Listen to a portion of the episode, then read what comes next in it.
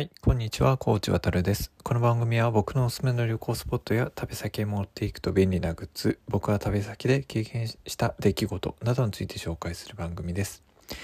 今回はホテルのゲームコーナーと射的というテーマで話をしようと思います。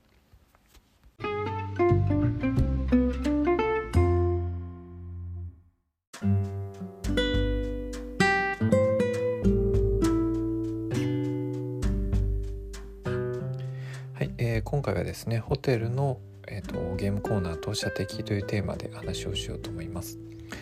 えっと、まずホテルのゲームコーナーについてなんですけどあの最近はあのまずあのそもそもホテルでゲームコーナーを設置しているところっていうのは少なくなったようなあの気はするんですけども昔は結構ホテルの中にゲームコーナーがあってまあ子供の時は結構あのそういうのが好きだったなという話から入ろうと思います。特にあの今覚えているのがあのうちは実家が神奈川にあったのでたまに本当にたまにですけどもあの温泉っていうとあの小田急線を使ってですね箱根に行くことが多かったです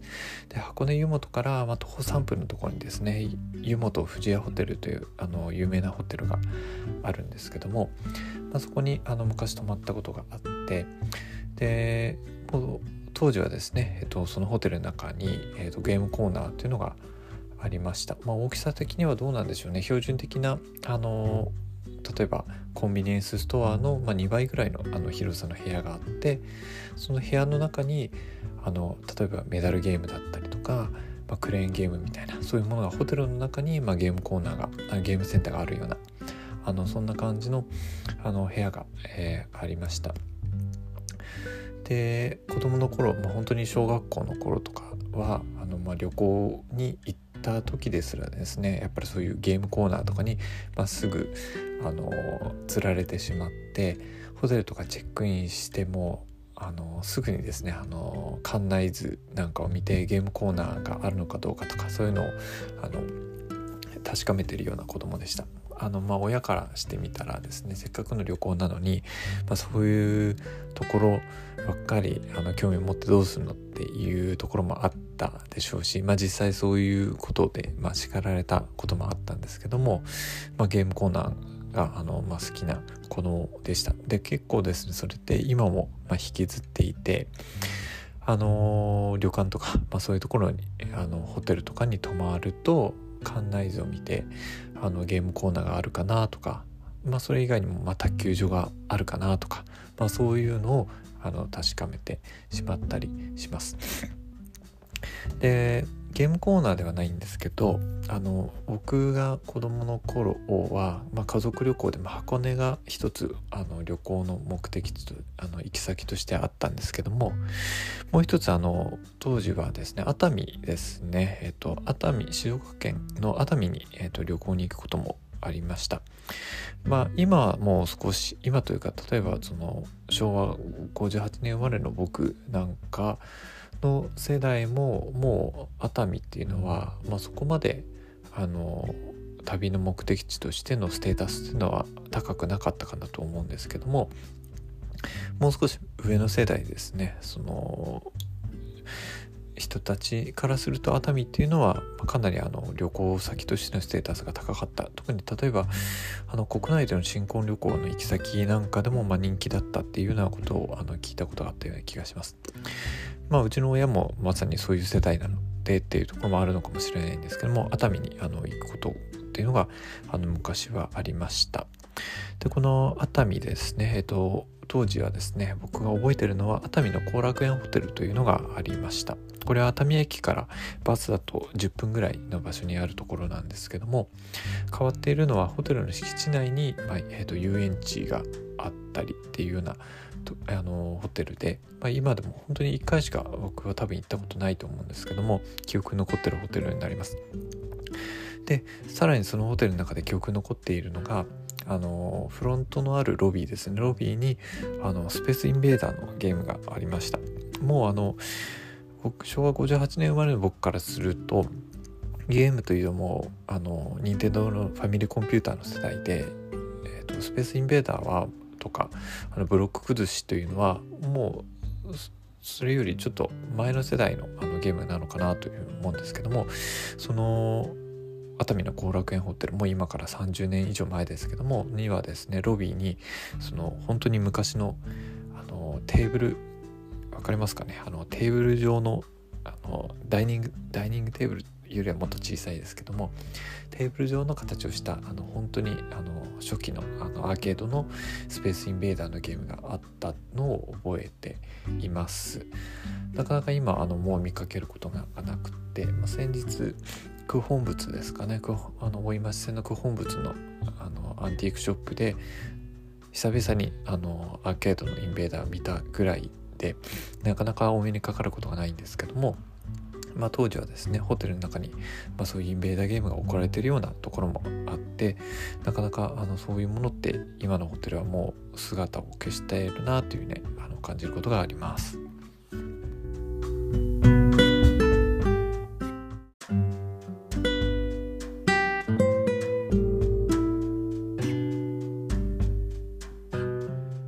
後半はですねあの射的について話をしようと思います。まあ、射的というと一般的にはあの縁日のあのアトラクションというかお店と出店として出てるのが一般なんですけどもあのよく温泉地に行くとたまに今でもあの射的をあの見かけることがあります特にそれがあの古くからあるようなあの伝統的な温泉地だと、まあ、そういうあの射的をできる場所っていうのがあのお目にかかることが多いかなというふうに思います。で例えばというところでいくと一つはですね、えーと、伊香保温泉ですね、まあ、当然あの有名なあの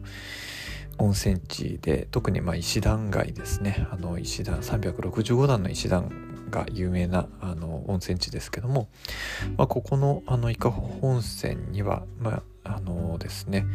現時点でということで、えっと、8店舗もですね射的場が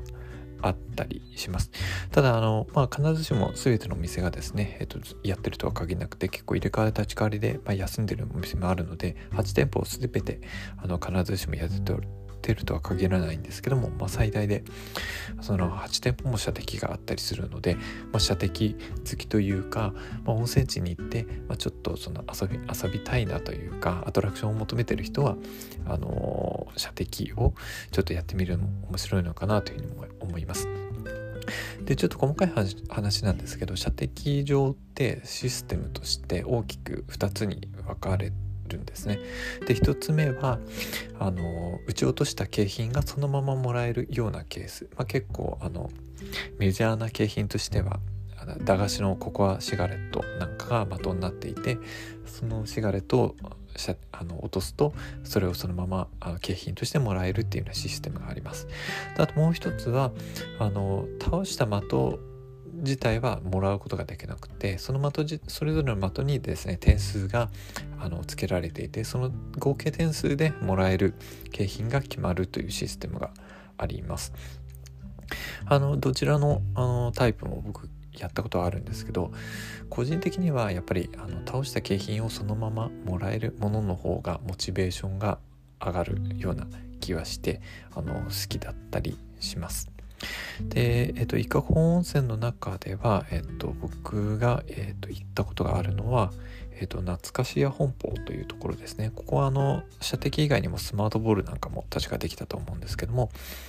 えっと、ここの射的はですね実際に落とした景品がそのままあのもらえるシステムになっていてえっとあのお風呂に浮かべて遊ぶような遊ぶあのアヒルの人形だったりとかそういうものも景品としてあっていてまあいかにもちょっとあの温泉地の景品らしいものなのであの実際にそれをですね撃ち落としたあの記憶があります。で今度場所は変わってですね、えっと、もう一箇所あの温泉地として、えっと、行った中で射的があったのが、えっと、草津温泉ですね、えっと、草津温泉にも、まあ、射的本舗あのマンダラ堂という、まあ、そのまま射的とついているお店があってここがあの夜例えば夕飯を食べ終わった後の時間もやっていたので、えーと、ふらふらとあの遊びに行ったことがあります。でここの射的はちょっとですね変わっていて例えば協力プレイとかあの点数の合算なんかもあの認めている店なのでで確かあの点数制なんですねここの店の場合は。だから例えばあのまあ2人とかで行った場合はあの狙いたい景品がまああの点数が上の場合にはそれぞれで景品をもらうんではなくて2人で点数合計してより高い点数の景品をもらうっていうこともあのできるシステムになっていて、まあ、それはそれで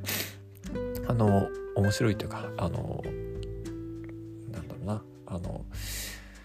いい面もあるのかなというふうに思いました。ただあの個人的にはあんまりその景品の中身としてはあのいいものはなくって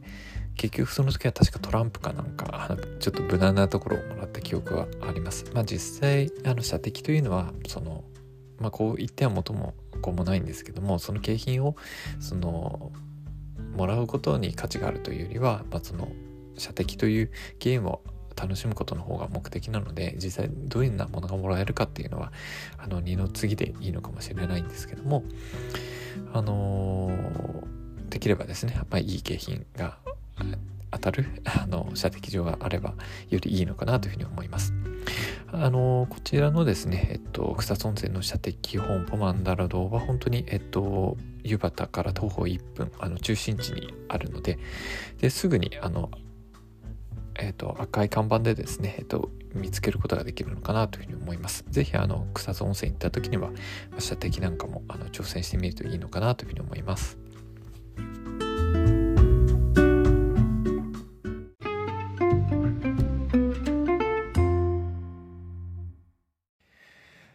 というわけでですね、えっと、今回は、えっと、まあ、旅行の、あの、アトラクションというか、あの、楽し楽しみの一つである、まあ、ホテルのゲームコーナーと射的という2つのテーマについて、えー、話を、えー、としてきました。本当に、まあ、今回はちょっと思い出話みたいなところになるんですけども、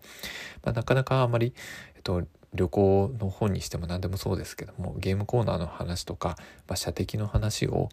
あの取り上げる機会って、え機会だったりとかものってそうあのまずないのかなというふうに思うので、まあ、ちょっと自分らしいテーマかなというふうに思って取り上げてみました。はい。というわけで、えーと、今回も、えーと、コーチ渡るの方がお送りしました。また次回もお聴きください。